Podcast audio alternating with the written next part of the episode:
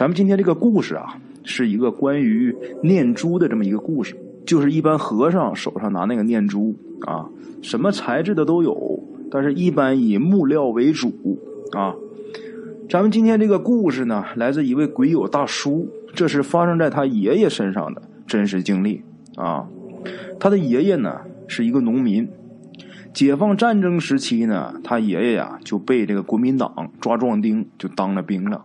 当了国民党的兵啊，由于他爷爷这个人呐，人很机灵啊，所以呢，很快就做了这个营长的传令兵啊。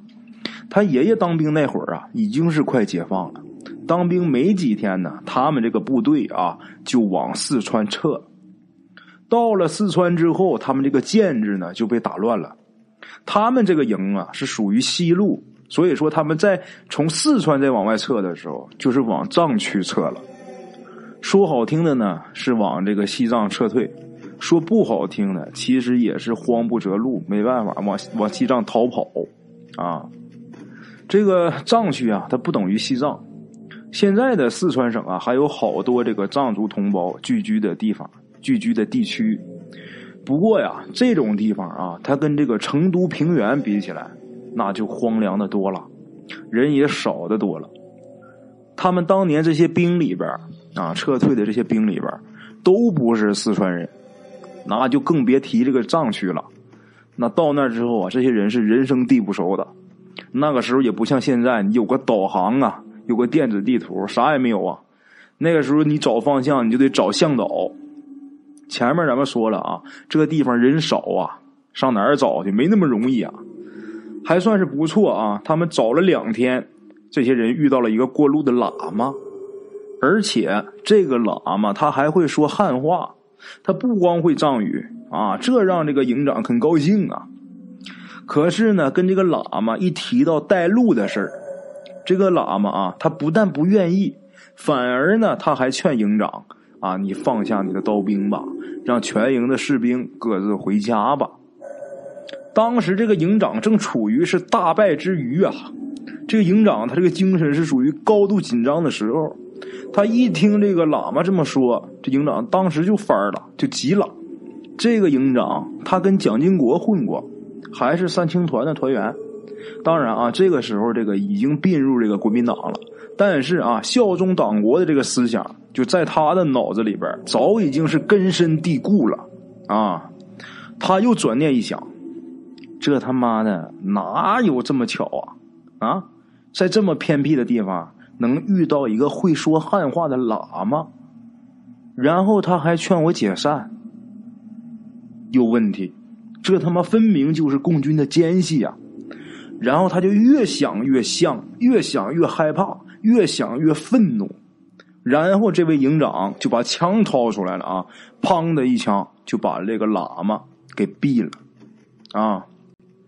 他把这个喇嘛毙的时候啊，当时把这当兵的都给吓一跳。然后这个营长啊，他就把自己的想法啊，就跟这个大伙说了一遍，讲了一遍。然后呢，叫这个士兵收他身。这一收啊，这个喇嘛呀，他身无长物啊，除了一身衣服，再就是一串念珠啊。这营长就觉得这串念珠啊，和平时他见过那个念珠不一样啊。然后他自己就把这串念珠给收起来了。就在当天晚上宿营啊，是在一个山脚下找了有这么几间木屋啊，也不知道之前这几间木屋是干嘛的。然后这个营长和大伙就都在那儿休息。这个营长他是独居一间，他自己一间屋子。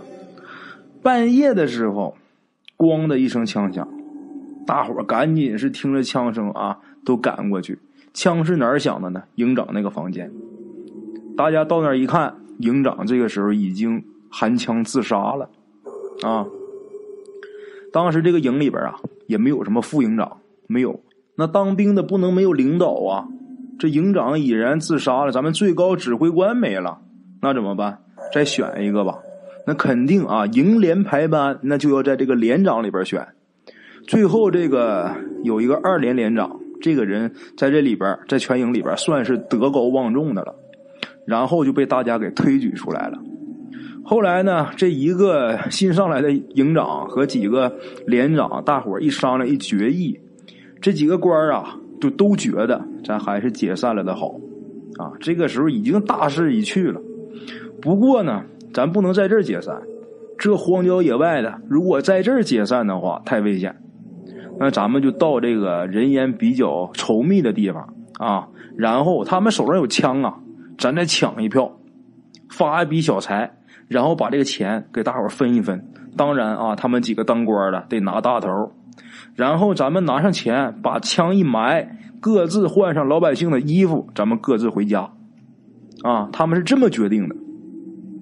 那那副念珠呢？谁也没在意啊，谁都想着怎么回家，怎么抢钱这个事就谁也没理那串珠子如何如何。然后咱们这个故事给咱提供者啊，他爷爷当时不是给这个营长做传令兵的吗？也没人管这串珠子，他就把这串珠子给收起来。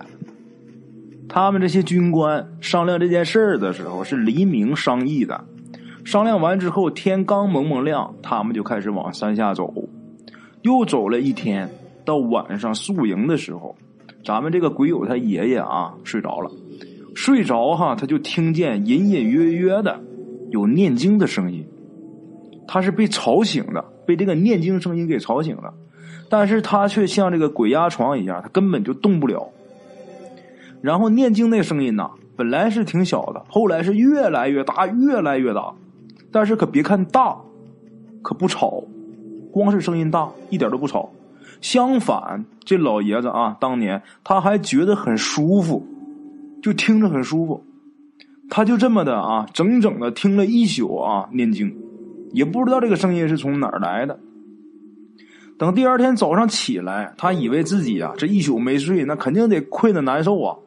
听了一晚上念经了，结果让他没想到的是什么？他精力充沛啊，然后他自己就认为啊。这个念珠绝对是个宝贝。就这么的啊，就在那天的下午，他们遇到了一支咱们解放军的队伍。他们这一伙人呢就被俘虏了。那作为俘虏，你身上不能有什么东西。就这么的，这个念珠呢也被收走了。当时解放军是非常急迫的想去追击大军，对于他们这样的散兵游勇啊，根本就不在乎，就把他们给教育了一下。说你们要是愿意参军的，我们就收下，然后呢送到后方去整训。如果你们要是不愿意当兵的，给你们发点路费，就回家得了。就这样啊，那串念珠就又被这个解放军又发回到咱们鬼友爷爷的手里了。他是选择回家，不想再跟着部队打仗了啊，又给他发了点路费。他刚要走，就被一个干部模样的人呐给叫住了。后来知道啊，这个是这个部队的政委。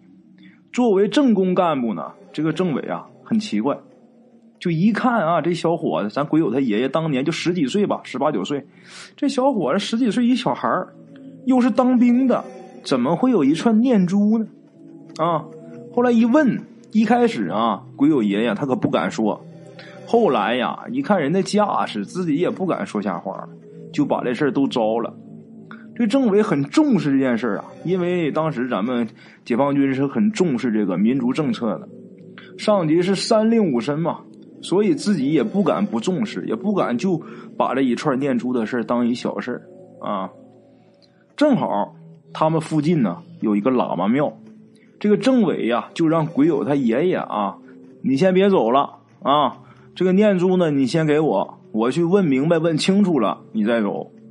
就这么的，这位政委啊，带着自己的卫队来到了这个喇嘛庙，一问才知道，这串念珠啊是用人骨头做成的。哪儿的骨头呢？就是人眉间的这块骨头，这是喇嘛的圣物啊。然后这个政委呢就想把这串念珠交给寺庙里，可是那些喇嘛呀反而不要，他们说什么呢？既然啊某人得到了它。又不是那个人抢的，那就说明呢，这个东西啊跟他有缘分，啊，就这么的，政委只好啊把这东西又拿回来了，然后呢又把这个还给咱们鬼友他爷爷了。他爷爷一听啊，这玩意儿是人骨头做的，自己摸都不敢摸，就死活都不要了。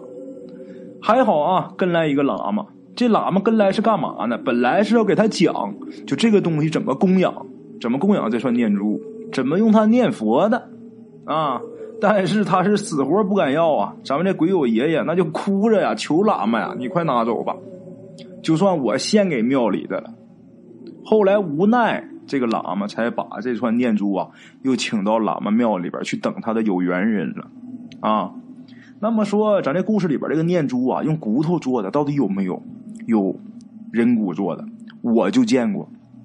我在甘肃张掖的时候，他那儿有一个大佛寺。这个大佛寺几千年了，我在那的时候经常去，附近就有很多卖文玩的嘛，卖文玩、卖古董的，但是多数都是假的啊，里边也有真的。我就见过一串，但是它可不是用眉心骨做的，是用人这个天灵盖这个骨头做的啊。